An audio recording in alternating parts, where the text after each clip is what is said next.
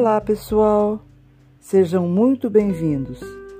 Aqui quem fala é a Marisa e hoje vamos dar sequência à terceira temporada do nosso podcast com o episódio Naturalidade, Reflexão 2, do livro Os Prazeres da Alma de Francisco do Espírito Santo Neto, pelo Espírito de Hamed, numa série de 45 capítulos.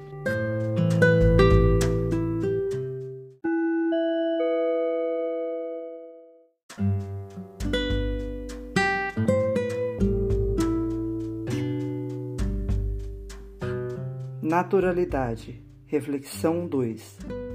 Por que será que habitualmente analisamos a conduta ética dos homens só pelo aspecto teológico e descartamos a fundamentação científica apoiada na natureza?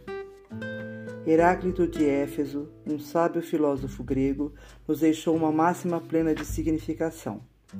Em rio não se pode entrar duas vezes no mesmo lugar. Assim considerando, diríamos que realmente não tocaremos duas vezes no mesmo rio, não só por causa da dinâmica do curso das águas, mas também porque o veremos de forma diferente. Não somos hoje o que fomos ontem, e nem seremos amanhã o que somos agora. Transformamos-nos dinamicamente ao longo de etapas ou fases de aprimoramento espiritual. A natureza não faz nada em série. Toda pessoa possui uma tendência inata de ser ela mesma.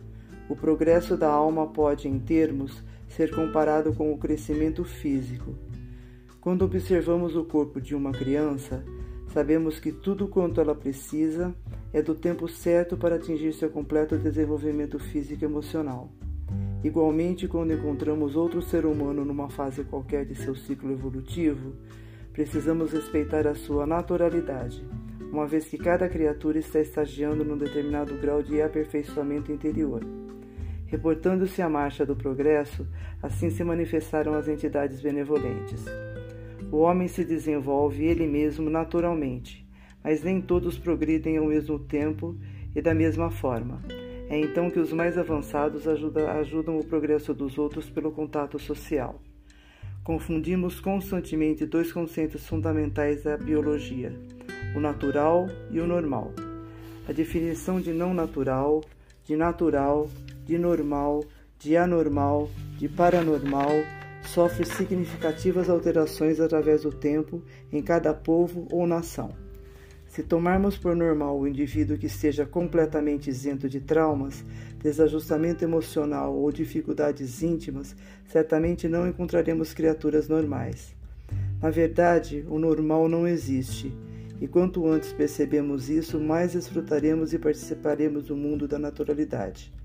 Aliás, é importante lembrarmos que a mentalidade humana, ao longo do tempo, utiliza sua capacidade de reflexão, reestuda condutas, reelabora valores e altera conceitos antes tidos como absolutos para relativos.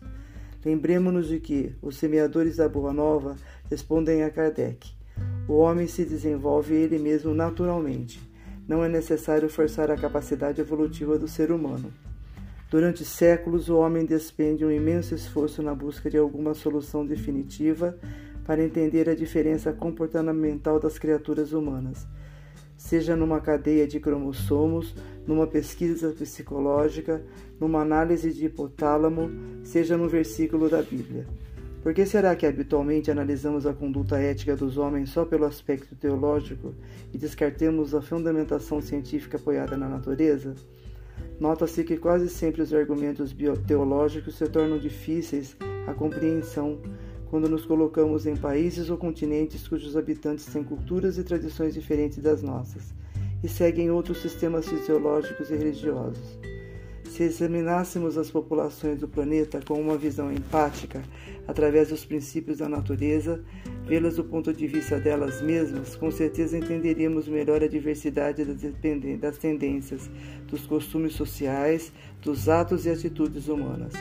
Não só nas religiões, mas igualmente na natureza, a criação divina em ação, deveríamos procurar as respostas para entender a desigualdade comportamental dos indivíduos.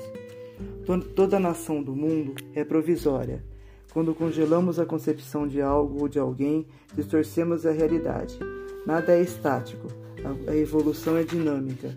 O mundo atual busca uniformizar as pessoas sem perceber que a própria natureza é contra a padronização, pois ela mesma procura preservar a harmonia da criação, mantendo as diversidades entre os seres vivos. Somos também natureza, todos temos características particulares.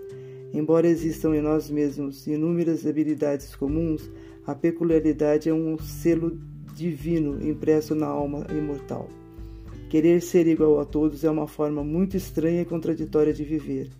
Não podemos traduzir o inferno pelo que vemos no externo. Trazemos na intimidade uma singularidade só nossa. Todos somos diferentes e o sucesso de uma vida plena é nos expressarmos diante do mundo usando nossa originalidade. A inteligência cósmica nos dotou, desde a criação de dons e talentos necessários para darmos ao universo a nossa cota de participação.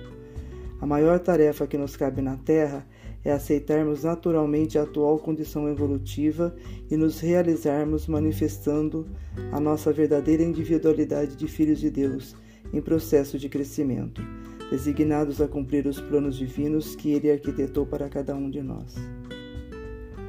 Questão 779. O homem possui em si a força de progredir ou o progresso, não é senão o produto de um ensinamento? O homem se desenvolve ele mesmo naturalmente, mas nem todos progridem ao mesmo tempo e da mesma forma. É então que as duas as avançados ajudam o progresso dos pelo convívio social.